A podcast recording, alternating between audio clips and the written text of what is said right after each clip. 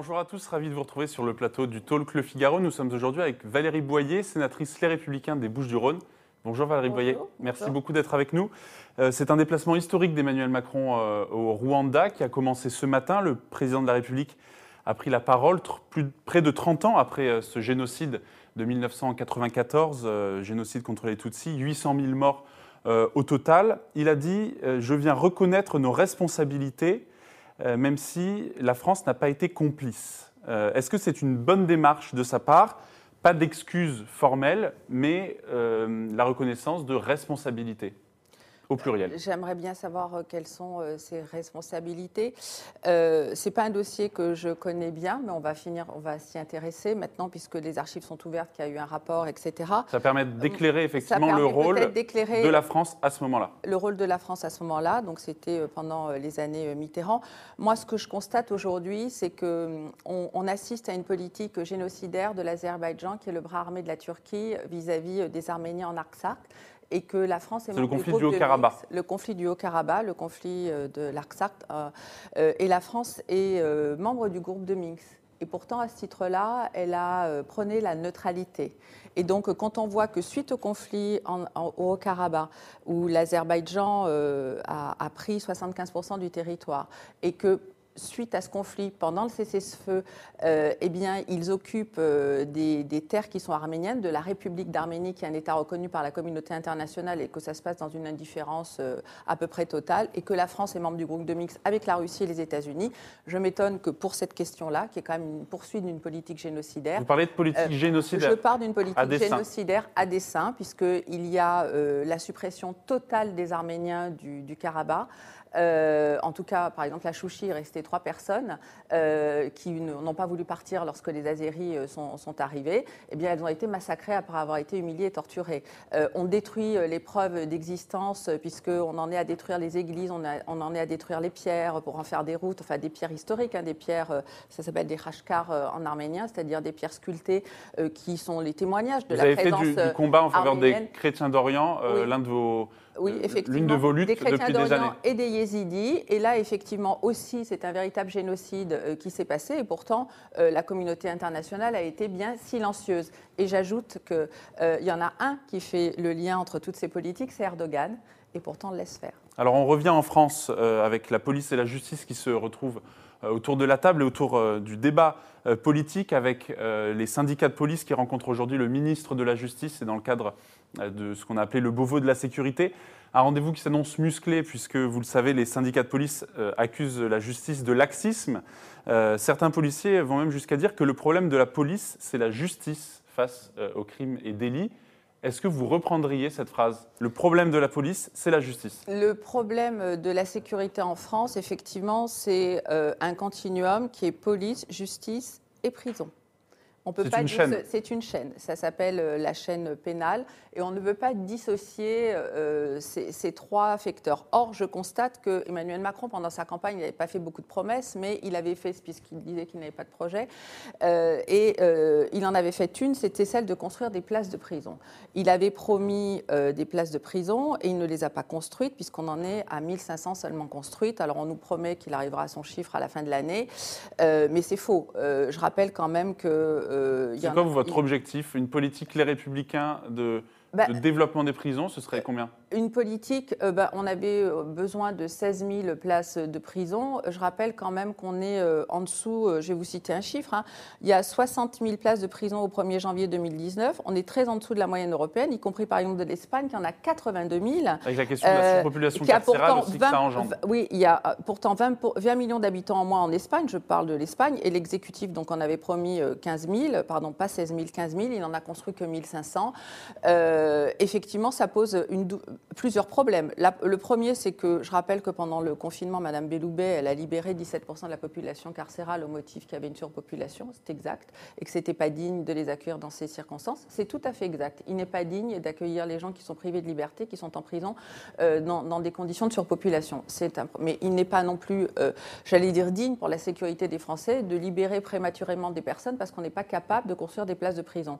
En plus, je pense qu'il y a différentes places de prison à construire. Il faudrait que ce soit des, prisons différenciées. Vous ne mettez pas en prison de la même façon, je dirais, une, certaine forme de délinquance avec le grand banditisme, etc., ou des peines très courtes. c'est pas la même chose. Ça, c'est sur la prison, mais sur la réponse pénale à apporter, est-ce que vous pensez qu'il faut renforcer, durcir les peines encourues euh, pour euh, ceux qui commettent des crimes et des délits Alors, on a un arsenal législatif qui est euh, sévère, qui est répressif. Parce que le débat des peines planchées revient le débat avec la droite qui moi, je suis, Moi, je suis pour les peines planchées, qui ne sont pas une obligation, mais il peut y avoir des exceptions. Mais les peines planchées, qu'est-ce que ça veut dire? Ça veut dire que les peines sont exécutées. Aujourd'hui, on rend la justice au nom du peuple français, avec des peines qui sont importantes, et parce que notre arsenal législatif est prévu comme ça et que les magistrats prononcent ces peines, mais ensuite, dans l'application des peines, eh bien, les peines ne sont pas exécutées.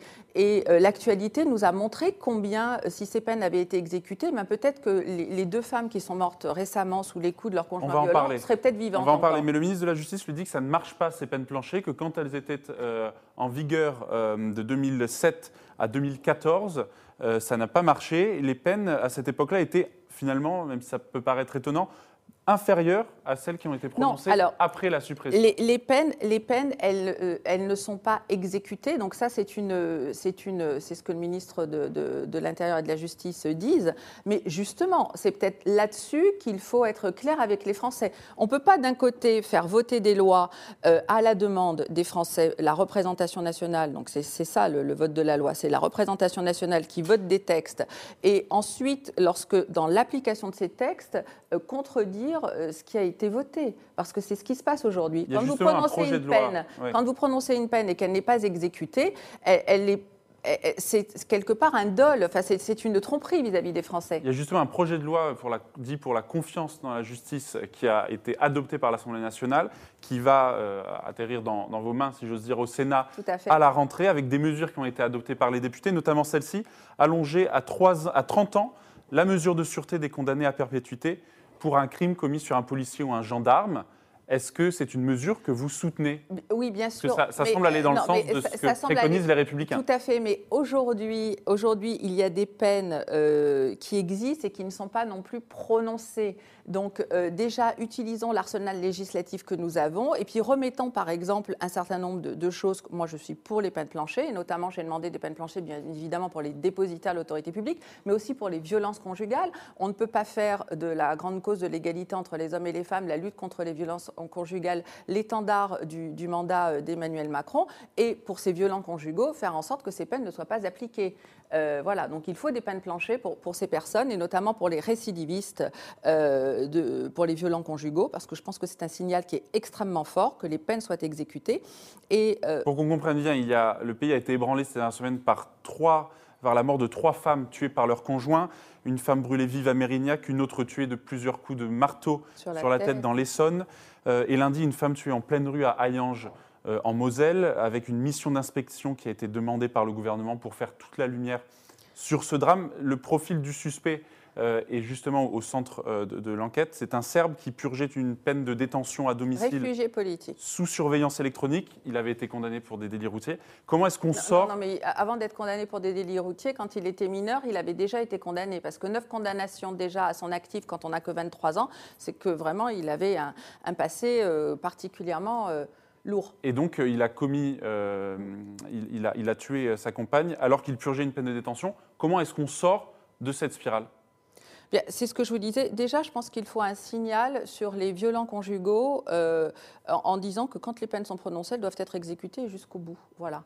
Et que parce que c'était pareil à Mérignac, la personne, euh, la personne est, enfin l'auteur de, qui a brûlé vive sa compagne euh, sortait de prison et je crois qu'il n'avait pas effectué sa peine dans sa totalité.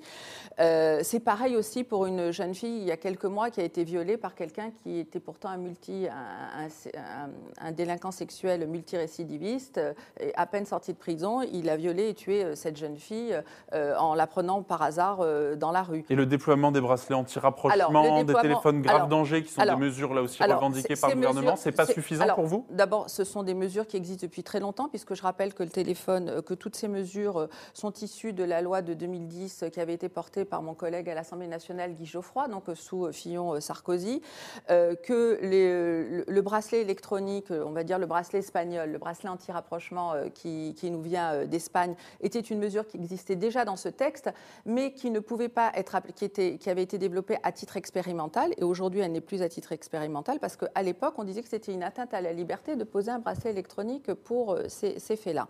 Donc ces choses-là existent. Il y a un budget pour 1000 bracelets. Il y a 76 hommes qui ont été condamnés euh, à porter ce bracelet électronique. Il n'y en a que 44 qui, qui, sont, qui en sont équipés aujourd'hui. C'est le premier point. Le téléphone grave danger, ça existe, mais ce n'est pas assez développé. C'est probablement pas la mesure la plus efficace. Qu'est-ce qu'il faut faire alors euh, bah, Je pense que les bracelets, l'exécution des peines, quand ces hommes sont pour condamnés, vous, la réponse, elle est d'abord là. C'est l'exécution des peines. Aujourd'hui, il y a des soins aussi pour les violents conjugaux. C'est aussi la protection des femmes. Là, je pense qu'il y a une forte, une forte euh, augmentation de, leur protection parce qu'elles sont crues, parce qu'il y a la formation des commissariats, des policiers, etc. Et puis, je pense qu'il faut aller plus loin. Moi, euh, euh, avant-hier, à l'Assemblée nationale, j'ai fait voter contre l'avis du gouvernement la reconnaissance du syndrome de la femme battue. Le syndrome de la femme battue, c'est quelque chose qui existe. Alors, c'est comme les bracelets électroniques pour les violents conjugaux nous viennent d'Espagne. Ça, c'est quelque chose qui existe au Canada depuis 1990, c'est l'arrêt euh, Lavallée, qui fait qu'on reconnaît euh, qu'une femme qui est, enfin une personne, parce qu'il y a aussi des hommes qui sont battus, euh, voilà, il faut pas, la violence conjugale, qui n'est pas un féminicide, la violence conjugale, ça concerne toute, forme de couple. Hein. et c'est particulier parce que c'est normalement avec son conjoint et au sein du foyer qu'on doit être protégé. Et, la caractéristique de la violence conjugale, c'est que l'enfer, c'est à la maison. donc, ce syndrome, de, syndrome de, la femme, battue, fait que justement cette femme qui est en danger de mort permanent parce qu'une fois qu'elle a été battue, euh, torturée euh, moralement, physiquement, etc., elle attend de la, prochaine euh, la prochaine séance de, torture qui va arriver. Donc elle est en état de stress total. Et ce stress total altère son jugement. C'est la raison pour laquelle, au décours du texte Sarah Halimi, justement sur l'altération du jugement, eh bien, j'ai pu faire voter contre l'avis du gouvernement la reconnaissance de ce syndrome.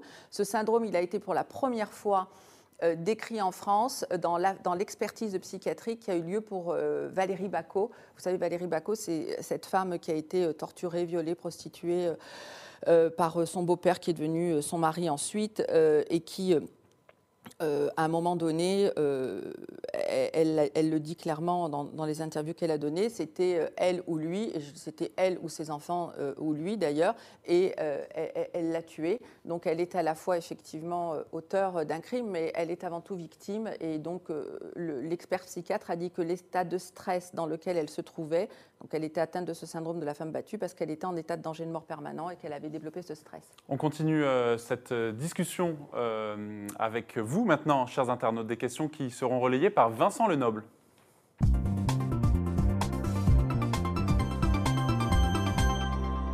Des questions à Valérie Boyer. Bonjour Vincent. Bonjour euh, Loris, bonjour Valérie Boyer. Une première question. LR n'a ni leader ni projet. On ne peut pas bâtir un projet un jour et lire un autre jour un leader qui aura un projet sensiblement différent. C'est le constat assez acerbe d'un internaute, MFK, qui vous demande si Bruno Retailleau peut être ce leader qui rassemble la droite, peut-être même jusqu'en 2022. Donc là, pour la présidentielle bah, Écoutez, euh, pourquoi pas Je pense que Bruno Retailleau fait partie euh, des personnes euh, qui ont du talent, de la constance dans les idées et qui, avec lequel je partage totalement ses convictions. Euh, je, note que Bruno Retailleau demande justement de la clarté à notre parti politique et qu'il souhaite euh, qu'effectivement, à l'issue des régionales, en tout cas c'est ce, dont nous avons convenu, euh, eh bien, on puisse choisir une personne qui représentera nos idées et nos couleurs. Aujourd'hui, on ne peut pas se baser pour l'avenir de la France. Je pense que la droite a un devoir aujourd'hui d'alternance et d'alternative parce qu'on ne peut pas laisser la politique de l'à peu près d'un côté de Madame Le Pen, et de l'autre le en même temps d'Emmanuel Macron, dont on a vu combien il, il, mettait la France dans le mur. Et donc, nous devons absolument pouvoir nous déterminer sur une personnalité qui représentera nos idées. Ces idées, elles ne sont pas représentées chez M. Macron, elles ne sont pas représentées chez Mme Le Pen. Est-ce que c'est un obstacle à la clarté, ce qui se passe dans votre région? Pense à le Côte d'Azur, quand pour les élections régionales, président sortant Renaud Muselier, les Républicains se rapprochent de la majorité en intégrant 15 candidats sur ces listes de la majorité présidentielle. C'est bah, un obstacle à cette clarté que vous défendez bah, Moi, je suis claire hein, euh, sur, euh, sur mes convictions. Euh, je, la République en marche est un adversaire politique. Je n'ai pas dévié là-dessus. Marine Le Pen également est un adversaire politique. Les écologistes sont des, des écologistes. Alors, je, voterai pour le bilan de Renaud Muselier, mais vous savez, on, on, est un petit peu dans une impasse. D'abord parce que, alors, je vais vous dire l'impasse dans laquelle je me trouve en PACA, c'est-à-dire que je me retrouve sur la liste conduite par Thierry Mariani avec des personnes qui se sont présentées contre moi personnellement euh, et d'autres. Et je me retrouve avec, euh, sur la liste conduite par Renaud Muselier avec des personnes qui se sont présentées contre moi également, et notamment contre Renaud Muselier au sénatorial, puisqu'il a pris des personnes qui, qui, avaient constitué une liste au sénatorial qui se présentaient contre lui. Il était sur la liste euh, dans laquelle je me trouvais au sénatorial. Donc vous voyez un petit peu l'imbroglio dans lequel nous sommes, le manque de clarté. Mais ce que je constate, c'est que l'objectif d'Emmanuel Macron a été atteint, voyant qu'il ne pouvait pas gagner les élections, puisqu'il avait fait un score quand même historiquement sous la Ve République. On n'a jamais vu un tel échec. L'objectif, c'est de fracturer la droite pour vous? Oh ben, Largement. Un tel échec aux élections municipales. Je rappelle qu'il il a eu 2% euh, d'élus, 2% euh, des villes et 5% des électeurs hein, sous l'étiquette. Tout ce qu'il a réussi à faire, Emmanuel Macron, c'est faire en sorte que Marseille, aujourd'hui, soit dans les mains d'une gauche euh, radicale extrême ou d'une gauche d'apparatchik. Parce que c'est ça qu'Emmanuel Macron a fait en demandant à son candidat de se maintenir au, deuxième tour euh, dans une triangulaire ou quadrangulaire à Marseille. Et là, dans le premier région... point. Le deuxième point, bah, la stratégie d'Emmanuel Macron, elle est totalement claire. Je crois que maintenant, elle n'échappe à personne. C'est de faire en sorte de se retrouver seul face au Rassemblement national, parce qu'il est dans cette paresse qui nous vient des années Mitterrand, où il veut faire le Front républicain comme il comme la situation, le, hasard, j'allais dire, des circonstances a fait qu'il se retrouvait en 2017 en fait, sans adversaire. Euh, vous étiez dans l'équipe de François Fillon. J'étais dans l'équipe de François Fillon, bah, comme toute ma famille politique était censée le faire d'ailleurs. Et aujourd'hui, l'objectif d'Emmanuel Macron, c'est d'éviter le débat sur le bilan, c'est d'éviter le débat sur le projet. Et pour ça, il pense que euh, Marine Le Pen et son pas son meilleur adversaire, mais c'est un duo qu'ils forment tous les deux. En fait, c'est un petit peu l'attaché de presse euh, de, Marine Le Pen. Deuxième question d'internaute. Une question de Laurence. Le pass sanitaire est-il, selon vous, la porte de sortie des restrictions de la crise sanitaire? Faut-il le demander partout? Bah, écoutez, je pense que la question, elle est, pas, elle est prématurée. Aujourd'hui, euh, ce qui compte, c'est la vaccination. Déjà, euh, faisons en sorte que les personnes qui souhaitent être vaccinées soient vaccinées. La vaccination ouvre lundi. C'était une question de Bruno. Est-ce qu'il fallait l'ouvrir plus tôt pour tous les majeurs? Bah, euh, Écoutez, on ne va pas, on va pas, on va pas, donner la, météo de la veille. Nous, on l'a dit. Euh, voilà. Bon, à un moment donné, le, gouvernement a choisi euh, des stratégies totalement différentes de celles que nous avions préconisées. Alors, je rappelle d'ailleurs à ce titre-là que que Renaud Muselier a un très bon bilan euh, sur la gestion de la crise, euh, qu'il n'avait pas besoin de s'allier à la République en marche pour gagner. Et d'ailleurs, pour en revenir à votre question, quand on voit qu'Emmanuel Macron euh, se préoccupe d'élections, eh bien, il fait monter, à défaut de pouvoir les gagner lui-même, comme il l'a fait au municipal, eh bien, il fait monter le Rassemblement national. Il peut gagner le Rassemblement national via son candidat Thierry Mariani dans votre région? Bah, J'en sais rien, mais je, note que depuis, Thierry Mariani a pris 10 points. Il y avait 4 points d'écart avec une formidable dynamique pour Renaud Muselier. Euh, et aujourd'hui, la liste de, Marine Le Pen dans notre région, euh, avec l'intervention d'Emmanuel Macron, euh, puisque ça s'est décidé en Conseil des ministres, l'interview de Jean Castex, et puis derrière les rotomondades de Madame Cluzel, eh bien que maintenant on a 10 points d'écart. Avec un sondage ELAB pour BFM TV publié hier, qui hein. place à 50-50 en bah, cas de, de, duel Renaud Muselier contre Thierry Mariani 50-50, donc ce qui laisse évidemment euh, la porte à un second tour très incertain et une victoire euh, du Rassemblement national. Bah, oui, mais euh, c'est ce que souhaitait Emmanuel Macron. Je veux dire, euh, à un moment donné, euh, son souhait va être exécuté. D'un côté, il déstabilise les listes euh, des républicains, parce que je pense que sa crainte, c'est d'avoir un républicain en face de lui, puisqu'on sait très bien que la gauche ne pourra pas y parvenir pour 2022. Et de l'autre côté, il envoie la moitié de son gouvernement dans le Nord, soi-disant pour lutter contre Marine Le Pen, mais en fait pour la conforter. Donc, on voit bien la, duplicité du en même temps d'Emmanuel Macron. Emmanuel Macron, son assurance vie, c'est Marine Le Pen. Et Marine Le Pen, son assurance vie, c'est Emmanuel Macron. Donc, euh, les, Une dernière question Une dernière question de Guillaume sur Twitter qui rappelle votre engagement contre les violences faites aux enfants. Il vous demande si vous soutenez le retrait de l'autorité parentale aux parents violents. Bah, c'est moi qui l'ai proposé, qui l'ai fait voter. oui, voilà, euh, voilà. contre l'avis d'ailleurs de Madame Belloubet qui ne voulait pas le faire. Et c'est passé euh, au Sénat grâce à Bruno Retailleau, que je remercie encore. Bruno Retailleau, on a compris que c'était votre candidat à la présidentielle préféré plutôt qu'un Xavier Bertrand. Euh, ah bah, D'abord, Bruno Retailleau fait partie des Républicains et clairement, oui.